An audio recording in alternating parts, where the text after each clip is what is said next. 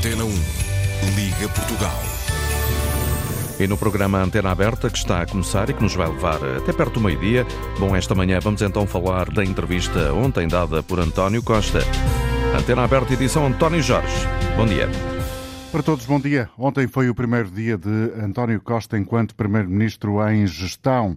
Começou por dizer logo de manhã que estava magoado e frustrado e depois, numa entrevista à TVI e à CNN, acabou por dizer que Marcelo Rebelo de Sousa tomou o caminho errado ao dissolver o Parlamento. Uma avaliação errada do Presidente, disse Costa, num uh, dia em que rompeu de vez com a imagem do chapéu de chuva para dois, criada durante um 10 de junho em Paris. Em modo campanha, António Costa reduziu Luís Montenegro ao passado e ao rosto do risco da barafunda, diz António Costa, uma barafunda que só o PS pode evitar. Queremos saber, nesta emissão de hoje da Antena Aberta, qual é a avaliação que faz desta entrevista, boa, positiva ou negativa. Ligue-nos para o 822-0101, 822-0101 e diga-nos o que pensa. Queremos ouvir a sua voz neste programa, queremos saber o que entende eh, ter sido a entrevista de António Costa, eh, que ontem eh, foi dada no primeiro dia enquanto Primeiro-Ministro demissionário. Mas deixou a porta aberta para um futuro político ativo a breve prazo, não se sabe exatamente quando. João Alexandre. António Costa diz que é uma porta que ainda não está fechada. Olha, se ser sincero, não pensei ainda muito nisso. Eu não disse que sairia da vida política, disse que não exerceria cargos públicos. Tenciono ter opiniões, pode escrever para jornais. Quanto à possibilidade de ser comentador regular da atualidade política... Sim, talvez, acho que não devo. Também quem exerceu funções de Primeiro-Ministro deve ter algum resguardo. Algum recato. Algum recato a ir comentar quem vem a seguir. Mas olha, é uma boa questão. O futuro o dirá, diz o ainda Primeiro-Ministro, que quer uma vitória em março, mas garante não ter um favorito na corrida à liderança do Partido Socialista. Sou neutro nessa escolha, mas há uma coisa que me dá grande satisfação. Qualquer um deles tem muito mais experiência, muito mais competência que o líder da oposição. Otimista em relação ao futuro do PS, Costa insiste que o problema está mesmo no maior partido da oposição. Isso é que me impressiona bastante, como é que ao fim destes anos todos, o melhor que tem para dar de energia ao partido é ir buscar o professor Cavaco Silva para animar o PSD. E assegura o ainda líder do PS que está disponível para ajudar na campanha. Farei a campanha temos... que o líder do PS entenda que eu deva fazer. Na entrevista à TVI e à CNN, António Costa apontou ainda aquele que considera ter sido o pior momento vivido enquanto Primeiro-Ministro, os incêndios de 2017. Foi o momento mais terrível que vivi. Eh de impotência, de drama, pior do que a Covid, devo lhe dizer. E é regressando ao futuro político, para já adiado, que António Costa conclui. Evoquei o Jorge Palma, dizendo que enquanto eu tivesse estrada para andar, iria continuar a andar. Pronto, agora me deu um sinal proibido. Mas essa canção de Sérgio Godinho, que este é o primeiro dia do resto da minha vida, eh, é bem apropriada e espero vivê-la com um brilhozinho nos olhos. Garantindo António Costa que vai continuar a andar por aí. A noite passada foi a noite da entrevista de António Costa. Bom dia, Ricardo Jorge Pinto, comentador Olá, de Política dia. Nacional da RTP. Que avaliação fazes desta entrevista? Boa, positiva, negativa? Foi uma entrevista em que António Costa, por um lado, pretende fazer um balanço daquilo que foi a sua ação governativa, agora já um pouco mais liberto e por isso ele foi tão cândido em algumas uh, partes desta entrevista, mas ao mesmo tempo com um duplo objetivo. O objetivo de uh, preparar uh, aquilo que vai ser a avaliação que os eleitores fazem destes anos de governação, nas eleições de 10 de março, e depois também a preparar o seu futuro político, porque António Costa percebe-se cada vez mais, eh, não eh, coloca de lado a hipótese de voltar à política ativa, não sabemos nem onde, nem como, nem, nem, nem com que propósito, eh, mas a verdade é que António Costa está aqui claramente também a preparar o seu, o seu futuro. Entre a Europa e até quem o veja já suceder a Marcelo Rebelo de Sousa em Belém, é possível um destes cenários? É, são, todos os cenários são possíveis neste momento, a não ser o de uh, uma nova candidatura a Primeiro-Ministro. Penso que essa está claramente colocada de lado. Temos já eleições internas dentro do Partido Socialista para a sucessão ao cargo de secretário-geral e por isso António Costa terá certamente outras ambições.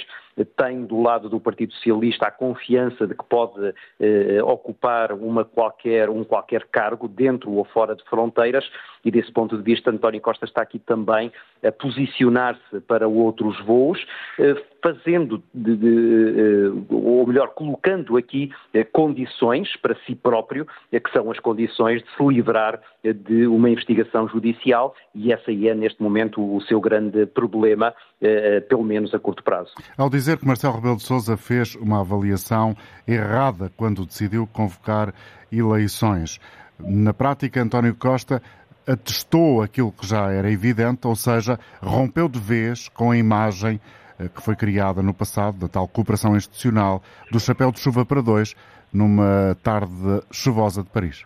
Não tenho essa ideia, ou seja, eu acho até que António Costa tentou sempre preservar aquilo que foi o bom relacionamento institucional. Agora, esse bom relacionamento institucional não quer dizer que não passe por divergências e algumas delas profundas com o Presidente da República. Já tinha acontecido relativamente a João Galamba, eh, em que fez um fim-capé e recusou o pedido que o Marcelo lhe tinha feito de afastar o seu ministro, eh, e agora, de novo, faz uma avaliação completamente diferente daquela que Marcelo fez acerca do fim desta legislatura. Agora, o que António Costa não disse ou não quis explicar foi como é que seria possível eh, manter em funções um governo com outro primeiro-ministro e, ao mesmo tempo, ter eh, um outro secretário-geral do Partido Socialista que, eventualmente, tivesse ideias substancialmente diferentes desse primeiro-ministro escolhido pelo próprio Partido Socialista. E aí está uh, o argumento que, no fundo, uh, Marcelo, embora não tenha explicitado, apresenta, assim como a avaliação que Marcelo também faz, de que neste momento não havia condições uh, para manter esta maioria parlamentar com outro governo que não aquele que António Costa ajudou de forma muito substancial a colocar no poder. Costa vai utilizar a partir de agora, eh, cada vez que for possível, a ideia do fiasco e barafunda que a direita criou nos Açores para eh, tentar impedir a vitória da direita no continente? Sim, é, é, natural que o faça, até porque essa, a possibilidade de haver uma maioria absoluta é muito diminuta eh, e por isso PS e PSD quererão colocar a ideia nos, na cabeça dos eleitores de que o outro lado não tem condições para criar essas condições de governabilidade. O problema para António Costa e para o PS é que essa tal barafunda que derrubou eh, eh, eh, o governo social-democrata nos Açores é não muito diferente da barafunda que ainda há dois anos criou também condições para o derrube da legislatura de António Costa com o chumbo do orçamento. E por isso há aqui um problema que, na verdade, não é apenas um problema do PSD, é também um problema do Partido Socialista, que é criar condições de governabilidade. O que é que António Costa tentou fazer? Tentou colocar esse problema nas mãos do Presidente da República, dizendo que é ele o principal responsável por essas falta de, falta de condições de governabilidade num futuro próximo. Ou seja, responsabiliza Marcelo pelo resultado das eleições. Exatamente, deixando e Marcelo agora eh, não só o ónus de conseguir encontrar uma solução governativa, mas também eh, eliminar do, do ar político eh, essa ideia de que foi o Partido Socialista e ele quem criou esta crise política. Agora, seja, isso vai ser muito difícil. Ou seja, no íntimo de António Costa está também a possibilidade dos tais ciclos eleitorais muito contínuos depois das eleições de março, ou seja, a tal instabilidade política pode estar eh, também no pensamento de António Costa? Sim, estará na cabeça de todos nós, não é? E, e António Costa não é exceção. Agora, nós sabemos que esse clima de instabilidade, por um lado, é apenas uma possibilidade, e, por outro lado, não tem que ser exatamente um, um, problema para as democracias. Há muitas democracias que vivem em soluções governativas mais instáveis e, se calhar, o que temos que fazer, todos, eleitores e eleitos, é, é conseguir encontrar num sistema de coligações uma estabilidade que até agora eh, não tem sido possível, mas que não é impossível e que nós, por exemplo, encontramos em vários, eh, em vários países europeus. Seja Carneiro ou Pedro Nuno Santos, qualquer é melhor que Luís Montenegro. Até que ponto é que os ataques ao PSD eh, que foram feitos por António Costa deixaram nas entrelinhas antever não sei se tiveste a oportunidade de refletir sobre o assunto, antever alguma preferência de Costa sobre o seu sucessor?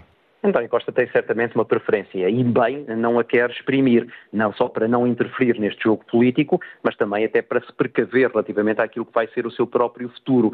Agora, percebemos, uh, por um lado, que, uh, e isso não estou a dizer desta entrevista, mas do, do, do, do passado recente de António Costa, que Pedro Nuno Santos, que durante algum tempo poderia até ter sido o seu favorito, uh, deixou de o ser e, e que neste momento, se calhar, António Costa gostaria gostaria de alguém com um perfil mais semelhante a José Luís Carneiro para estabelecer eh, dentro do Partido Socialista a tal solução de continuidade que ele ontem acabou por eh, preferir. Muito obrigado, Ricardo Jorge Pinto, comentador de Política Nacional da RTP.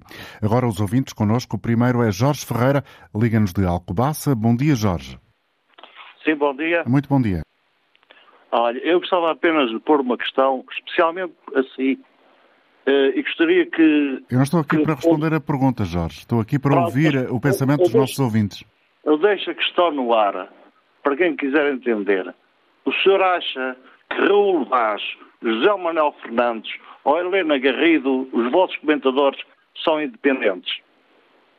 É que esta questão é que se põe. Porque o que os senhores fazem com estes comentadores que os senhores sabem à partida que não são independentes, têm um nome enganar as pessoas. É isso que os senhores fazem, porque escolhem pessoas que sabem à partida que não são independentes. Era só isto que eu tinha a dizer. Obrigado, bom dia. Agora vamos ouvir Luís Carlos a ligar a alguns do Alentejo. Bom dia para si, Luís.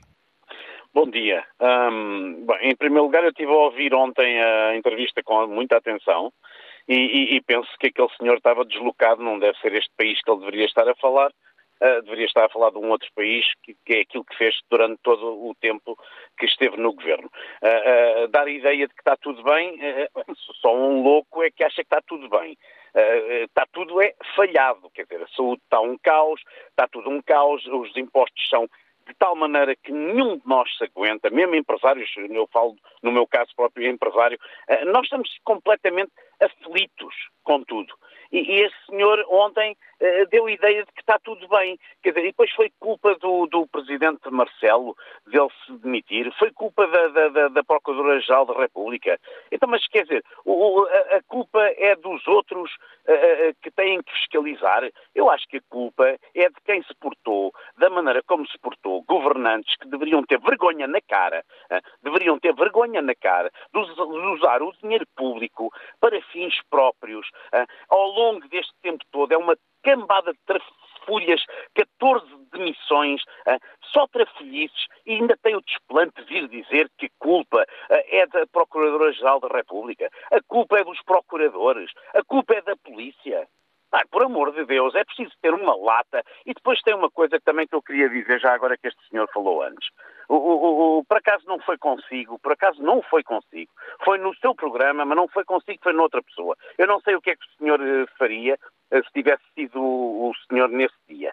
Mas uh, falou o Raul Vaz, chamou troglodita ao, deputado André, ao André Ventura, ao André Ventura, troglodita. Quer dizer, é, eu acho que que é, que é de uma falta de educação chamar troglodita a uma pessoa que foi votada pelos portugueses, que está lá porque o Tribunal Constitucional uh, aceita que é um partido viável uh, e, e, os senhores deixaram. Quer dizer, quando somos nós a falar, se dizemos uma coisa a mais, e muito bem, e o senhor uh, põe logo o seu ponto dizendo que aqui ninguém se pode ofender, e está muito correto, e está muito correto. Agora, o jornalista pague por nós, uma pessoa que ainda por cima, para, o PIB, uh, produz zero.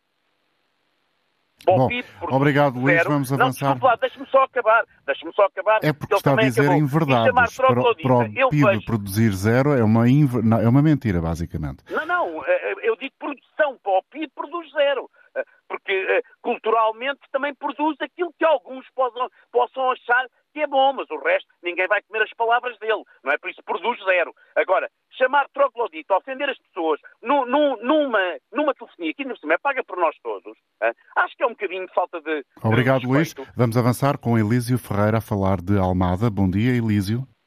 Eh, muito bom dia, Sr. Eh, António Jorge. Muito obrigado por participar no, no, no conformo. Exatamente o que este senhor agora acabou mesmo de dizer é, é mesmo a retórica de um PSD que também não tem competência. Não pode uh, dizer estas coisas que ofendem os jornalistas, ou seja, o jornalismo com respeito, e é exatamente isto que o Sr. Montenegro sempre disse.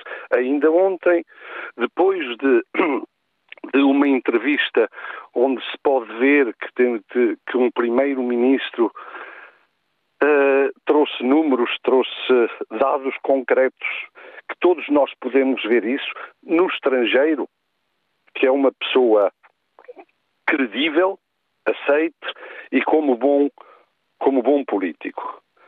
Um, achei uma, uma boa entrevista. O, o, o facto de atacar Marcelo acho 100% correto. Acho que sempre o presidente Marcelo, nos últimos tempos, fez imensos erros que não devia ter feito. Imensos que se podem, que se podem, que se podem contar. Uh, podemos, podemos atacar e devemos atacar Marcelo, porque a instabilidade que iremos ter no próximo ano, num país que estava mais ou menos estável, a instabilidade vai-se dever somente a Marcelo e ao partido. Marcelo não é também um independente. Marcelo tem acordo partido e sempre andou como um professor a dizer que se vocês não fazem isto ou não fazem aquilo, eu derrubo o governo. Isto não é, não é, não, não é um presidente correto. Quanto à barafunda dos Açores, sim, vamos ter uma barafunda. Vamos ter uma barafunda como, como nos Açores, como na Holanda, como na, na, na Alemanha. Eu, para mim, devemos também perguntar-nos a nós próprios se a Procuradoria-Geral da República também não tem uma cor, porque para mim isto foi uma revolução. A revolução dos malmequeres. E a dona Lucília Gago é a comandante deste, desta revolução. Devemos ter cuidado, devemos ir votar e novamente pôr o nosso país na devida linha, porque não se pode governar quando um partido como o Partido de Montenegro, desde 2019, quando eu regressei a Portugal, só ouvi críticas, críticas, críticas. É tudo negativo, mas coisas positivas trazer coisas positivas para cima da mesa, nunca se ouviu nada. É, desabafei agora, muito obrigado, obrigado muito obrigado e um bom dia. Tenho agora a oportunidade de ouvir Luís Madeira, professor de Ciência Política da Universidade de Beira Interior. Bom dia, muito obrigado por ter aceitado o nosso convite. Do seu ponto de vista, esta entrevista serviu, por exemplo, para António Costa, como já foi dito neste programa, responsabilizar Marcelo Rebelo de Sousa pelo resultado que sair das eleições do dia 10? Muito bom dia e muito obrigado pelo convite. Uh, claro, Uh, um dos objetivos desta entrevista era precisamente responsabilizar e tornar claro as responsabilidades do Presidente da República no que irá acontecer após as eleições legislativas. E desse ponto de vista, uh, esta entrevista foi extremamente eficaz. Ficámos todos com ideias claras, quem não as tinha, de que se eh, o resultado das eleições eh, propuser uma solução governativa instável ou mesmo até ingovernável, eh, em contrapeso com a proposta do PS de continuação do governo baseado na maioria absoluta, a responsabilidade é do Presidente da República. Concorda com a ideia que uh, António Costa tentou transformar, ou tentou transmitir, queria dizer, ontem na entrevista, que se fosse hoje, talvez Marcelo Rebelo Sousa fizesse uma avaliação diferente uh, da que fez na altura? Uh, esse, esse, esse tipo de formulação eh, tanto relativamente ao Presidente da República como relativamente à Procuradoria-Geral da República, eh, é no mínimo brilhante. Brilhante no sentido em que torna claro a dúvida que paira sobre o sistema político português atualmente, sobre o bem fundado do comportamento do Ministério Público.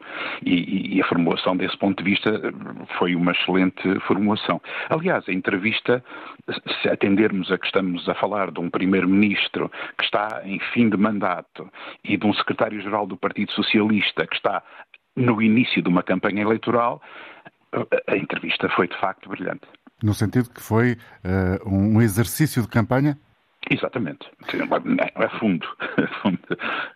Os ataques ao PSD e à ideia de barafunda criada pelo menos foi essa a palavra utilizada eh, pela direita nos Açores, vai ser, do seu ponto de vista, uma bandeira recorrente nos próximos dias, nos próximos meses, melhor dito, por parte não só da António Costa, mas também do PS? Seguramente, seguramente o grande trunfo que o PS tem à sua direita para solicitar, em última análise, ao, eleitorado um voto que seja útil, uh, vai ser exatamente essa situação da, da, instabilidade potencial e, de algum modo, já demonstrada uh, nos Açores, uh, de uma solução governativa compósita uh, à direita. E, portanto, essa vai ser uma, uma cartada essencial daquilo que vai ser a campanha.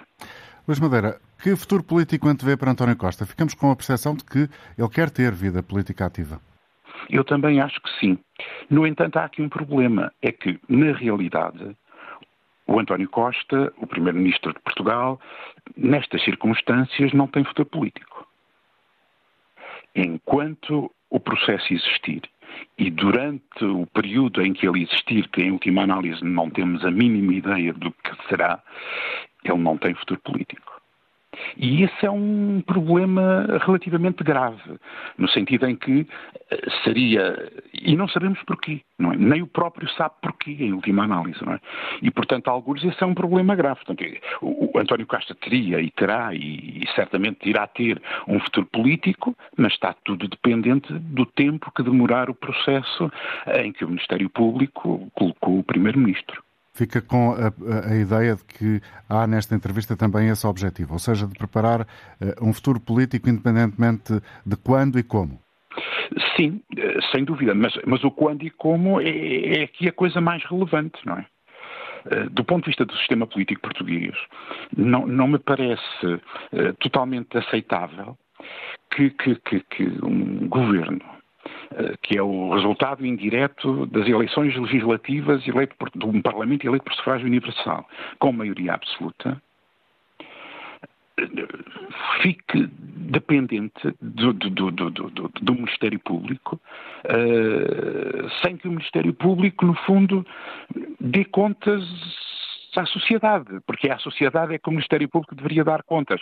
E, em última análise, para o António Costa, em concreto, isso significa que não tem futuro político enquanto o Ministério Público não fizer aquilo que tem que fazer. E, portanto, não sabemos o tempo que isso pode demorar e o que é o desfecho deste, deste processo. Uh, Luís Madeira, voltando um pouco ao início uh, desta intervenção e, e desta, desta nossa conversa, fica uh, da entrevista de ontem a certeza, porque há quem pense que não, eh, a certeza que Marcelo e António Costa são definitivamente eh, pessoas de costas voltadas?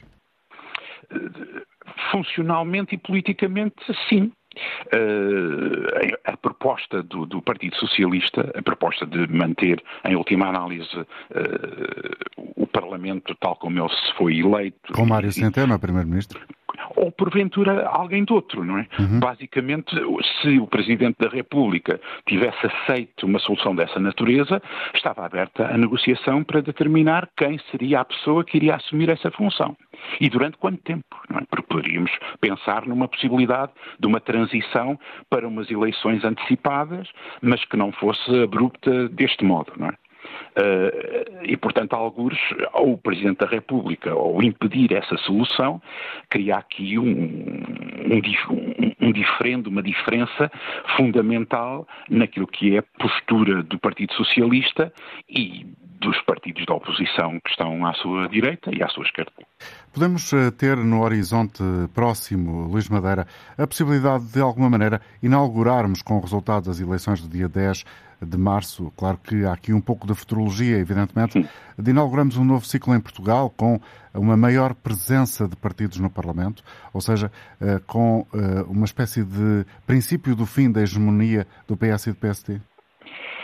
Eu, do PS, eu devo dizer que, que, que, vamos ver o que é que a campanha nos traz, mas não me é claro que o PS tenha entrado nesse processo de, à esquerda, portanto, eh, nesse processo de, de, de degradação da sua posição uh, no sistema político.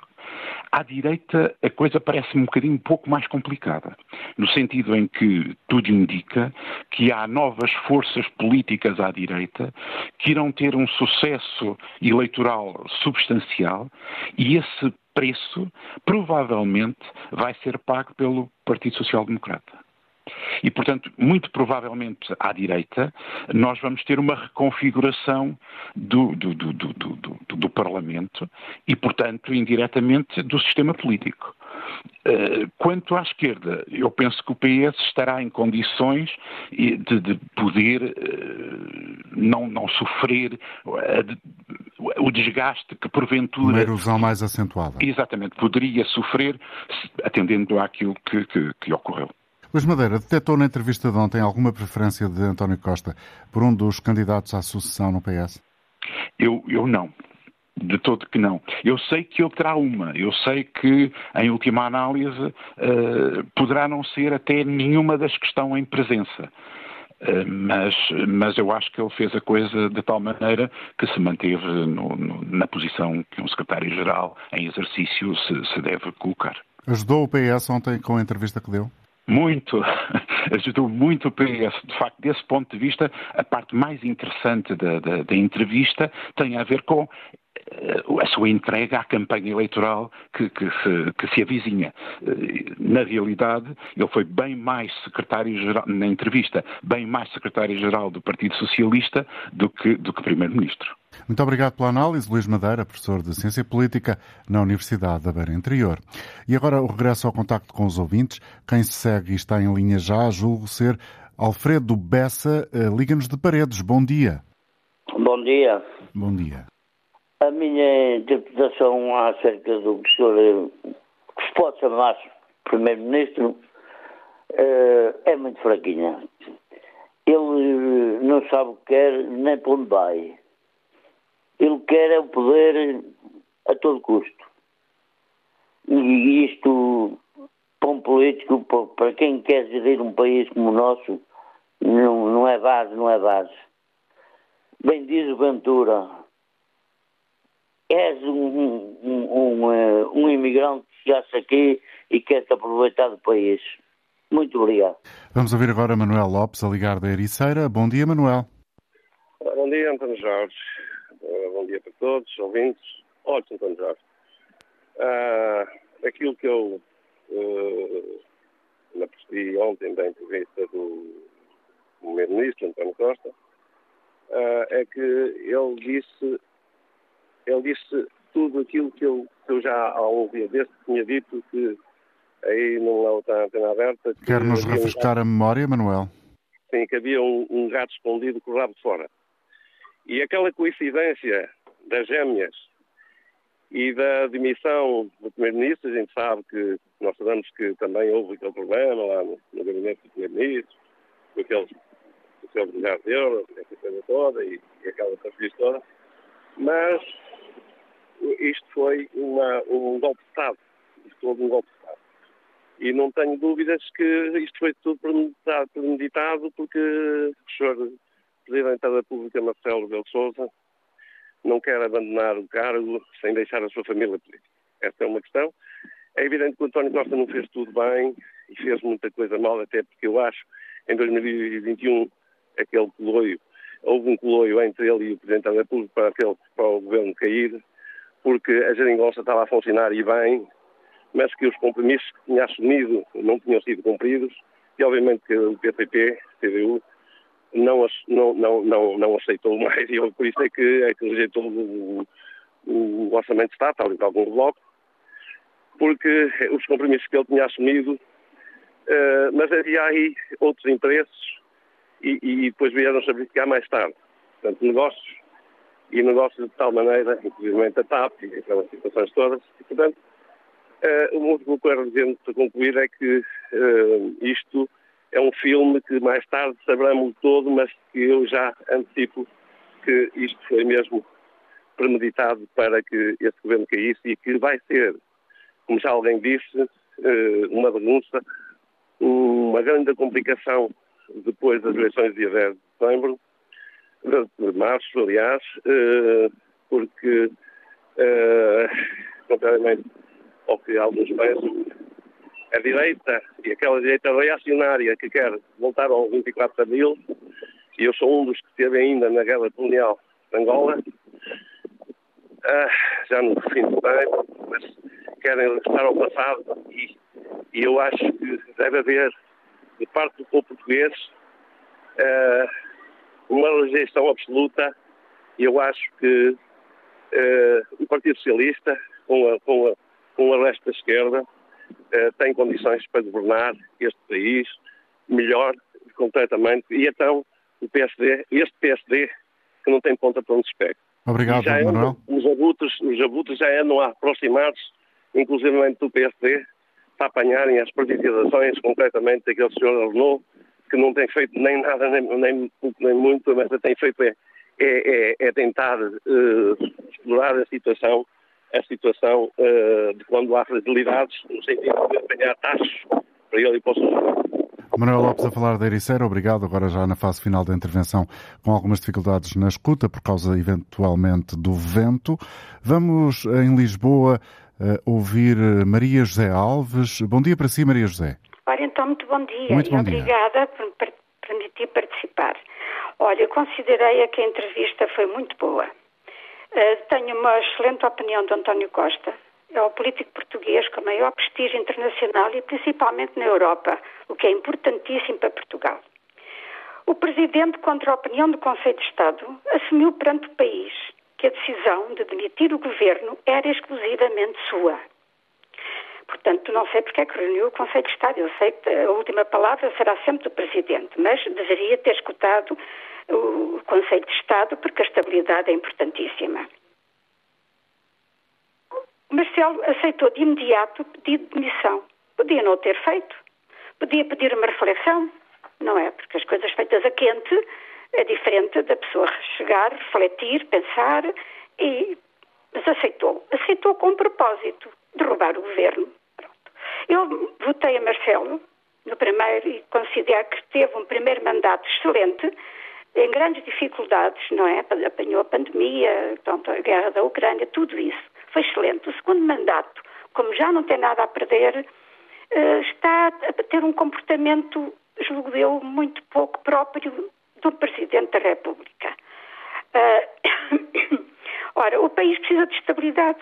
Não era necessário derrubar um governo que tinha maioria na Assembleia. Num contexto tão difícil e incerto, estas duas guerras têm repercussões na Europa e logo nas nossas vidas. E, portanto, não podemos depois culpar o governo de tudo, do aumento dos combustíveis, do aumento do, do desculpa, estou com a garganta um bocadinho doente, do aumento do custo de vida, porque isso acontece por toda a Europa, não é em Portugal, é por toda a Europa. São que é resultado da guerra da Ucrânia e nós temos que contextualizar as coisas. Ora bem, e Marcelo, neste segundo mandato, ameaçou muitas vezes lançar a bomba atómica se fosse necessário e criou uma situação para lançar essa bomba atómica. Quero deixar Belém com um sonho do PSD já há muito tempo. Um governo, uma maioria, um presidente. Isto é, é um sonho que o PSD tem há muito, muito tempo. E, portanto, olha, no meu ponto de vista, acho que isto foi tudo. Olha, termino com isto. Foi um golpe de Estado palaciano. Obrigado, Maria José Alves, Pronto, em Lisboa. Assim, um bom dia. Estamos a 15 minutos do meio-dia em Portugal Continental. Vamos agora ter connosco Raul Vaz, comentador de Política Nacional da Antena 1. Bom dia, Raul. Já te ouvimos uh, várias vezes sobre esta questão uh, principal do programa, ou seja, a entrevista que ontem uh, vimos a, a António Costa. Foi mais uma entrevista ao secretário-geral do PS ou ao Primeiro-Ministro? Foi uma entrevista ao Primeiro-Ministro uh, em gestão e, sobretudo, ao Secretário-Geral do Partido Socialista. Uh, António Costa está muito magoado, está muito azedo com o Presidente da República. Uh, Percebe-se que queria acabar o mandato a 26. Percebe-se que estes últimos dois anos seriam anos diferentes, porque há muito dinheiro, há muita obra para inaugurar. Há o aeroporto, o aeroporto, aliás, foi um tema curioso da entrevista. É um legado é o grande legado, na minha opinião, que António Costa ontem fez questão de sublinhar. Uh, aliás, já o tinha dito uh, noutra circunstância recentemente. Voltando que, a empenhar o PSD. Voltando a, exatamente a chamar à colação o PSD, mas tinha dito o Primeiro-Ministro, ainda Primeiro-Ministro em funções, já há poucos dias, que sentiria, não escondia uma certa inveja, por não ser ele a lançar as primeiras pedras do novo aeroporto uh, de Lisboa. E, e, e chamando o PSD à colação sobre esta matéria. O aeroporto tem muitos anos, mais de 50 anos de uh, idas e voltas. Uh, recentemente, depois de 2015, é verdade, e é preciso também sublinhar, como ontem António Costa fez, que António Costa aceitou a decisão que vinha do governo uh, de Pedro Passos Coelho, Rui Rio não aceitou, daí para a frente é conhecido o processo, a TAP, o aeroporto, o aeroporto e a TAP, e aqui chegados é evidente que é o grande legado que António Costa tem para deixar aos portugueses. Uh, no, no, resto da entrevista, é uma entrevista de facto azeda, azeda sobretudo com o Presidente da República, que é desafiado, aliás, de uma forma uh, pouco institucional, para que se o resultado de março não for um resultado de estabilidade, uh, a, a responsabilidade pede António Costa seja de Marcelo Rebelo de Sousa. Eu, na minha opinião, não é isso que se passa. Eh, é evidente que quem se demitiu foi António Costa, é preciso dizê-lo. O Conselho de Estado, como, como ouvimos esta cara ouvinte agora, eh, foi empatado e foi desempatado pelo Presidente da República.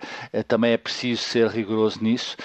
E é evidente que António Costa também sabe que se o Partido Socialista perder as eleições em março, é evidente que alguma da responsabilidade, não direi se calhar uma parte substancial da responsabilidade será imputada ao próprio António Costa. Por isso, por isso diz que há um virado de página, há um novo ciclo no Partido Socialista, diz que se o novo líder uh, quiser, ele irá fazer campanha, vamos ver qual será o novo líder. Eu acho que ontem, no meu entendimento, apesar de tudo, deixou uma linha, um fio, um pequeno, um pequeno fio de que uh, Pedro Nuno Santos, sem citar obviamente o nome do seu ex-ministro das Infraestruturas, será uh, mais bem eh, colocado para suceder António Costa, mas isso é um feeling meu.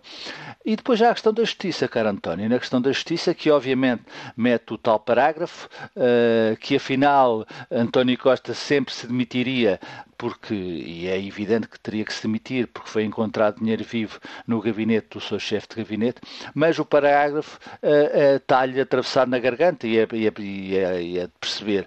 Uh, a justiça vai dar ao parágrafo, ou o parágrafo à justiça, e a justiça que António Costa confia, que diz que está bem, mas que tem cometido muitos erros. Eduardo Cabrita, seu ministro, Azeredo Lopes, também seu ministro, no entendimento de António Costa, foram vítimas de erros judiciais judiciais e a pergunta inicial da entrevista é que faz todo sentido. Então, porquê é que o senhor não quis reformar a justiça quando o Dr. Rui propôs isso? Uh, António Costa não quis, até porque é um dos pais deste sistema judicial que está em vigor uh, e não quis pela questão da separação de poderes. Uh, e eu acho bem que haja uma clara separação de poderes, já agora, e essa separação de poderes é evidente que dá à justiça essa liberdade para cometer erros. e isso António Costa parece que não aceita, embora confie confia abertamente na justiça. É uma entrevista, é uma entrevista, como tu disseste, uh, do ex-secretário-geral do Partido Socialista, ou ainda secretário-geral, perdão, do Partido Socialista. Secretário-geral com termo certo. Com termo certo, em que aposta tudo num novo ciclo, uh, em que ele não seja o primeiro responsável por uma eventual derrota do Partido Socialista e deixa também, se me permites, uh, uma janela muito aberta para o seu futuro político. é Costa... Falar em feeling, em intuição, Raul Vaz, qual é a tua intuição sobre aquilo que pode vir vir a ser o futuro político e com que características de futuro político de António Costa? António Costa é um político de primeira água, é um dos melhores políticos portugueses, nunca é sempre arriscado dizer que é o melhor, mas nestas, na sua geração é claramente um dos melhores, se não o melhor. E é evidente que a sua vida é política. Ele, aliás, ontem teve a ocasião de dizer que fez 10 anos, durante 10 anos fez advocacia, mas não pode, não quer voltar à advocacia, até porque a advocacia onde uh, os seus clientes, entre aspas, estariam uh, interessados é uma advocacia que não lhe interessa, e eu percebo lindamente que não lhe interessa, e portanto a política é, na minha opinião, a janela e a porta que ontem António Costa deixou escancarada. Pode ser, eu não direi que pode ser tudo o que quiser, porque as circunstâncias são adversas para António Costa, mas, mas uh, será certamente um ativo muito uh, positivo para o Partido Socialista em várias. Uh, há eleições europeias, uh, provavelmente é prematuro, mas se a decisão sobre o seu caso, onde está envolvido de uma forma lateral ou colateral ou direta, não sabemos, for decidido a seu bem antes de, das eleições europeias, por que não? Por que não? Por, por, exemplo, ser cabeça de lista do Partido Socialista às eleições europeias, possível uh, presidente do Parlamento Europeu, já estou a avançar nessa linha de, de vida. Uh, pode ser, ele tem, tem um, um registro muito, muito, muito apreciado uh, nos corredores da Europa. é sabido há muito tempo que essa, essa tentação habita na sua cabeça, ou supostamente tem habitado na sua cabeça, e há presidenciais. Há presidenciais em 2026 e, portanto, aí seria, eu diria, uma, uma candidatura muito forte, seria uma candidatura candidatura com, com possibilidades de ganhar e seria talvez aquele, aquele grito uh, de azedume ou de vingança, esta vingança muito, muito entre aspas, uh, porque sucederia ou poderia suceder ao seu último grande inimigo, Marcelo Rebelo de Sousa. Muito obrigado, Raul Vaz, comentador de Política Nacional da Antena 1. Regressamos ao contacto com os ouvintes. Manuel Carvalheiro, bom dia para si, Manuel. Liga-nos da Quinta do Conde. Qual é a avaliação que faz à entrevista de ontem? Uh, portanto, o que está em questão é a entrevista Sr. António Costa, uh, feita ontem, uh, portanto, no canal da tele televisivo. o que acontece é que muitos dos ouvintes aproveitam a questão para expor, em vez de comentar, expor as, as suas posições políticas. Ora, o que está aqui em causa é a entrevista, não é verdade? o Sr. António Costa é um grande político, indiscutivelmente possivelmente, se não o melhor, um dos melhores. Uh, mas é um, é um malabarista, porque se não fosse um malabarista, uh, não seria tão bom político. Enfim, isso é, é implícito. O que é que acontece? Uh, dentro desta linha de, de, de orientação e de, de, conversa, eu só quero expor o seguinte. Qual é a, qual, a, a, a, uh, como direi, uh, a admiração do, do senhor, uh, do senhor António Costa uh, ao ser demitido. O Presidente da República foi, foi bastante explícito no ato de posse. Foi, ele foi, a vitória, a maioria do PS foi uma vitória pessoal do senhor, do senhor António Costa. Quando quando se o governo eventualmente caísse, pura e simplesmente demitia o governo e convocava eleições. Isto foi dito a todos os portugueses. Diretamente. Só não ouviu quem não quis. E, portanto, o, o presidente Marcelo não foi mais nem menos uh, do que coerente com aquilo que disse. E o senhor, o senhor António Costa, uh, a palavra coerência para ele não existe. Ele quis perpetuar o, o, o, portanto, o legado das eleições. Para, uh, digamos, é, é, é, daquelas coisas, não é? Uh, vale tudo, vale tudo, menos a coerência. Uh, e, e, portanto, o que, é que eu queria, o que é que eu queria acrescentar mais? em relação à entrevista, não, não vale a pena dissertar sobre, sobre o, uh, o partido A, o partido B, o que vai acontecer. Isto não interessa. Estamos a falar exclusivamente sobre a entrevista de ontem. E o Sr. António Costa não, não teve em atenção aquilo que foi dito pelo Presidente da República, que todos os portugueses ouviram, uh, no ato de posse. Obrigado, Manuel, eh, pela sua participação. Vamos ouvir agora Armando Santos a ligar da Guarda. Bom dia, Armando Dr. António Jorge, bom dia, ouvintes da Antena 1. Eu quero, em primeiro lugar, dizer uma coisa, que seria de nós cidadãos comuns se não tivéssemos um jornalismo a informar. Segundo ponto, quando a justiça e a política uh, formam uma amizade e começam a brincadeira, é sempre muito perigoso e caro para este país. Eu quero dizer uma coisa, e nesta brincadeira entrou o Sr. Presidente da República. Infelizmente, essa pessoa, essa personalidade, nosso maior mais alto magistrado da nação, está neste momento já sem condições absolutas para chegar ao fim do seu mandato. Quanto à entrevista do Sr. Primeiro-Ministro, o Sr. Primeiro-Ministro é um político hábil, um político experiente, como poucos, e com capacidades dadas, ainda tem muito para dar a este país e à Europa, também é cobiçado na Europa, toda a gente sabe, e uma coisa é certa: Portugal não precisava nada disto. O Sr. Presidente da República quis tirar o menino, alguém que tinha colo, e pô-lo no outro colo. Só que não deu conta que a quem queria deixar não tem regaço. Muito bom dia e obrigado. Obrigado. Agora, Fernando Almeida, Liga de Queluz. Bom dia, Fernando. Bem-vindo. Muito bom dia, Dr. António Jorge. Muito obrigado pela participação. É, é difícil, em primeiro lugar, gostaria de dizer que não tenho qualquer ligação partidária. É, penso pela minha cabeça. É, em segundo lugar, subscrevo inteiramente o que disse a ouvinte Maria José Alves relativamente à entrevista. o que eu gostaria de dizer, desde logo, é obrigado, Dr. António Costa, pelo que fez pelo país, pela honra na admissão. Acho que hum, não se pode criticar, sejamos sensatos, acho que é uma pessoa confiável, é uma pessoa confiável e realmente deixa o país economicamente estável, perto do pleno emprego, as agências de rating internacionais que não dependem destas questões, nem dos mídias portugueses, nem das intrigas, classificaram Portugal no topo e, portanto, essa credibilidade externa que Portugal muito deve a António Costa e não ao professor Marcelo Rebelo de Sousa, eh, eu acho que é, uma, é um fator para que os portugueses devem pensar. Um, o que é que eu gostaria de dizer ainda? Acho que não deve ter sido fácil a coabitação com o seu Presidente. Acho que a demissão dele e a forma como foi demitido um, é um bocado inglório, porque o povo português tinha votado há muito pouco tempo. Deu uma maioria absoluta, uma maioria estável, uma maioria que era necessária para o crescimento do país, que o próprio Presidente tinha dito que era necessária estabilidade política, era um bem em si. E, no fundo, nada fez para que essa estabilidade se mantivesse. E é pena, porque há muitas maneiras, digamos, nos bastidores de tratar dos assuntos. E como disse a outra ouvinte, havia maneiras, digamos, de evitar uma demissão a quente.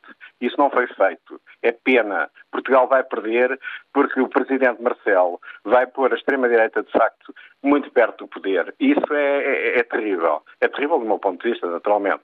E, portanto, eu até diria, Uh, em relação ao Presidente, uh, que ficaria na história como, com o cognome Marcelo Dissolvente, não é?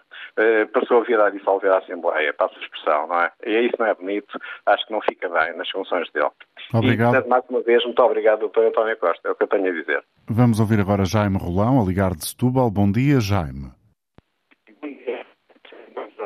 Olha, eu também sou exatamente o mesmo que o senhor eu estou a vê-lo com alguma dificuldade, Jaime. Não sei se está num sítio com pouca rede de telemóvel. Eventualmente, se, se uh, mexer um bocadinho, deslocar um não, pouco. Estou, eu estou a ouvi-lo bem. Pois, mas nós é está que não. Ouvir? Agora está melhor.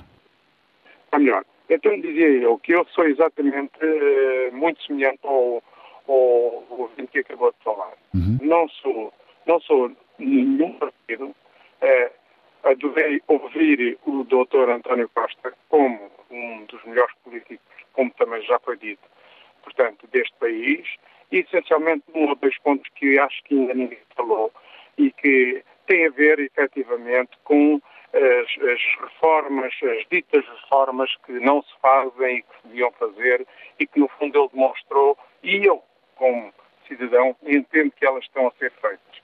Não à velocidade que seria desejável, mas sim, portanto, vão ser feitas lentamente. E lentamente porquê? Porque ele ontem referiu, e muito bem, que há uma grande diferença, portanto, na gestão na parte jovem. Ele focou o caso dos médicos, porque que os médicos, ele não falta de médicos, há médicos que não querem fazer horas extraordinárias. E assim sucessivamente. E se calhar é um direito que assiste a estes jovens todos, a nova geração, que efetivamente não estejam para trabalhar Jaime, mais. muito obrigado pela sua participação. Uh, lamento, mas tenho que interromper. Chegamos ao final do nosso tempo por hoje.